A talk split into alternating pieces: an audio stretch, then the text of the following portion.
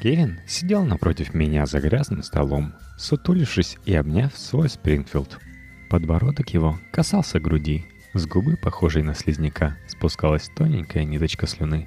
Кевин был полон неподъемного хмеля. Истекая парафином, на столе между нами стояла свеча в стакане с рисом и полупустая бутылка Джек Дэниелс. Мы только что поделили патроны. Америка после дефолта. Текст Коли Сулима, электронный журнал «Метрополь». Когда они сказали, что больше не станут платить, и нам надо валить по домам, я, блин, не мог поверить. Кевин утерся рукавом и сплюнул в консервную банку полную бычков. Сперва школы закрылись, все думали, недельку-другую, и утрясется. Жена устроила дома детский сад, соседи к нам своих водили, она с ними возилась, готовила на всех. Две недели посуда была полная раковина. Я тогда еще по тому делу работал. Разбойная, в Вотсоне, ломбард грабанули. Приехали мы с дознания, с утра, не жравши, с голоду голова кружится, а капитан тут затевает канитель. Киев, ты пять раз одно и то же долдонишь. Изжога карабкалась вверх по пищеводу, как огонь по дереву. Ты не знаешь, что дальше делать? Так никто не в курсе. Добро пожаловать в грёбаный клуб. Посмотри, что вокруг делается. У тебя соды нет? Решил замутить пирог с мясом. Охрененная идея. Кругом кишки и ливер. Трупы перестали убирать. Слишком опасно было появляться на улицах в светлое время.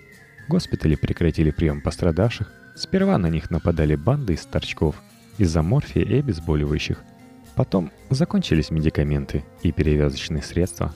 Какое-то время мертвецов убирали волонтеры, но потом в них начали стрелять. На улицах появились стаи собак, обгладывающих покойников. Разжиревшие вороны не могли летать. «У меня изжога!» Сраный юморист. Я разломил сигарету пополам и закурил от свечи, опалив бровь. Парафин капнул мне на пальцы. Я зашипел скорее по привычке. Ощущение было даже приятным. Я все еще жив. Внутренний дефолт объявили в начале сентября, а в конце перестали обслуживать внешний долг. В тот день рухнул фондовый рынок, трейдеры приехали на работу с пачками прозака и пакетами шмали в карманах. Но самое интересное началось когда перестали платить фудстемпы и пособия по безработице. А мы тогда ездили на вызов в Чейз, на Уотер. Там банкоматы ломали. Сперва все в очередях стояли, по трое суток, деньги снимали. Потом ввели лимит, по 500 баксов на рыло. И народ просто очумел. Уложили охрану, скрыли кассы и понесли нал. Мы приехали, а не кувалды шуруют, только зон стоит. Увидали нас, разворотили дорожку и давай бетонную плитку метать. Потом приехал сват в броневиках, залили все газом, повязали самых бойких, но деньги тю-тю. Я за машиной сидел, а когда вставал, затылкой как долбанусь об дверь. Думал, кранты моей глупой черной голове. Он машинально потянулся к затылку, но на полпути передумал. Бараны безмозглые. Окурок подогревал мне указательный палец — Деньги-то уже через три дня ни хрена не стоили. Я переночевал в подвале Кевина. Они с женой и сыном трехлеткой спали на огромном надувном матрасе, который постоянно сдувался. Просыпаясь, я слышал, как Кевин гремит винтовкой и кряхтит, работая ножным насосом. Насос свистел, как астматик. Меня мучила жажда. С улицы доносились привычные звуки, далекие одиночные выстрелы, шорохи енотов, лай. Я ушел до рассвета когда затихли собачьи стаи. Отыскав дизельный гольф в конце Бэй-стрит, я вытащил из него попорченный крысами труп владелицы. Из-под днища прыснули мыши. Пришлось одеть на нос виниловую заглушку для плавания, иначе у меня начинались рвотные позывы. Эта крохотная штучка, похожая на маленькое коромысло, лежала у меня в кармане с лета, будто зная, что однажды понадобится. В августе мы ездили на сухой ручей, прыгать со скал черную ледяную воду. Солнце, белки среди камней, уши полные воды. Я смотрел на синий кусочек пластика, пока не почувствовал, как по щекам у меня текут слезы. Бензин можно было выменить только на консервы или антибиотики. А вот дизель еще попадался в резервуарах бензоколонок. Я таскал его пластиковой канистрой, в которую бросил для веса гайку. В конце каждой ходки меня мутило дизельной вони. Гольф я загнал в лес две недели назад и забросал ветками – Санта-Крус легко отделался. Для черных здесь изначально было слишком дорого. Городам вроде Детройта и Балтимора повезло гораздо меньше. В бедных кварталах начались бунты, пожары и мародерство. А когда прекратилась очистка канализации, дизентерия и холера. Пока публика победнее громила торговые центры, вынося шмотки и телевизоры, мне удалось раздобыть лопату, батарейки и транзистор, таблетки для обеззараживания воды и сухие концентраты. Я вспомнил, как около Ace Hardware, старой Хонде, плакал старик. Из рассеченного лба текла кровь, заливая ему глаза. Через разбитые окна выпрыгивали люди в капюшонах, неся топоры и пачки свечей – я завернул свои драгоценности в полиэтилен и зарыл неподалеку от автомобиля. Мне надо было ехать в Нью-Йорк. Там осталась моя бывшая жена и дочка. И со дня, когда пропала телефонная связь, я ничего о них не слышал. Дело было на 17-м шоссе. Четверо мотоциклистов. Они увидели у меня на крыше 40-литровый бак, с которого сползло одеяло. Трое остались позади, а один заехал слева и орал мне в окно, держа обрез на сгибе локтя. «Тормози! Тормози, сука!» «Это дизель, придурок!» Я держал его на мушке, поглядывая на дорогу. «Дизель!» Сзади кто-то дважды выстрелил. Длинный отвлекся на миг. Долго размышлять я не стал. Ударил по газам, крутанув руль налево и влепил мотоцикл в разделитель. Кости его голени неправдоподобно громко затрещали. Тело швырнуло через стальную полосу. Я переключился на третью и погнал. В заднем стекле были дырки от шапнели. С крыши на дорогу летел поток дизеля из пробитого бака.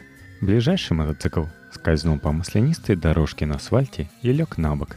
Водитель выпустил руль, и мотоцикл улетел вперед. Остальные двое затормозили.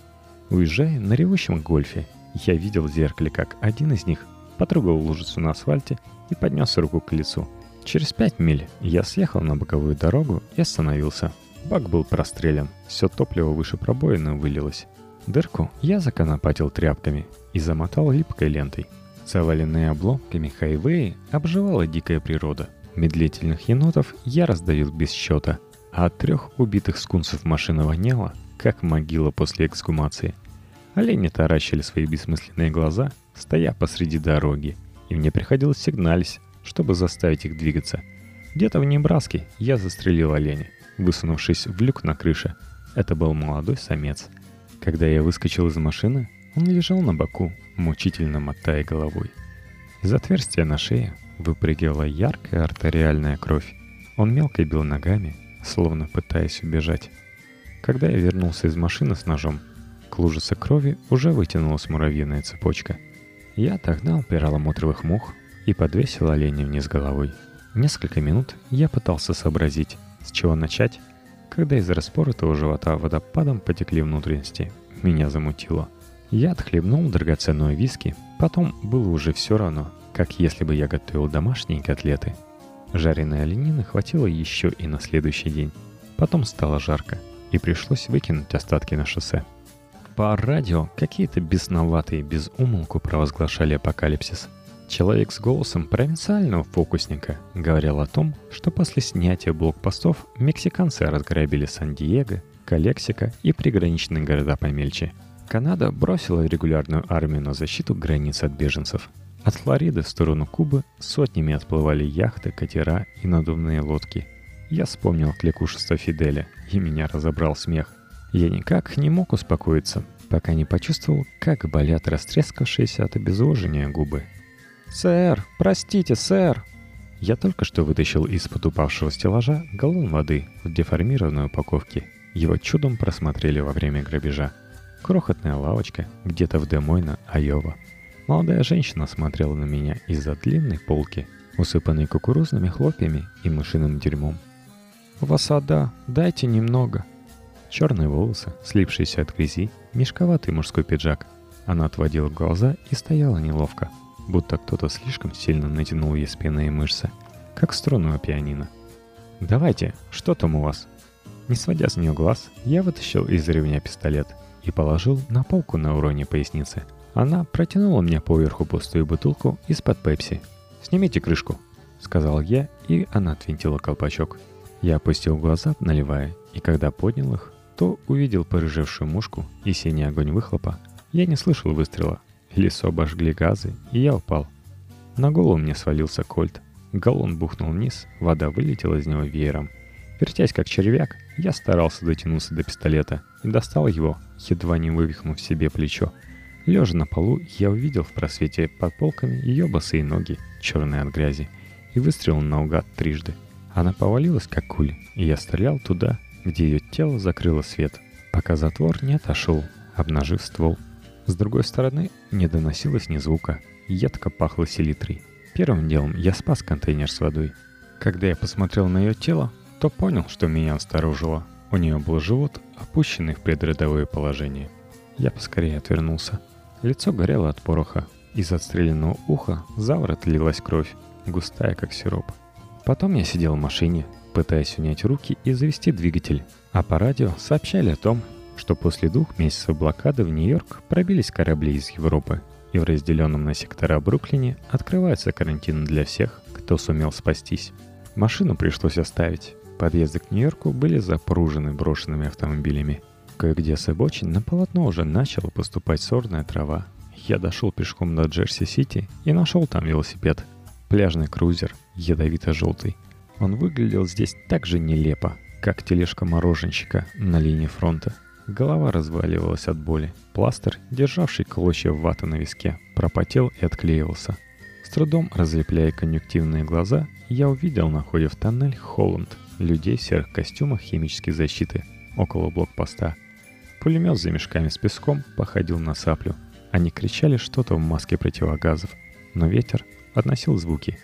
Я поднял левую руку, а правой достал и положил на асфальт пистолет — Увидеть жену и дочку получилось лишь через два месяца, когда меня полно транквилизаторов выпустили из карантина.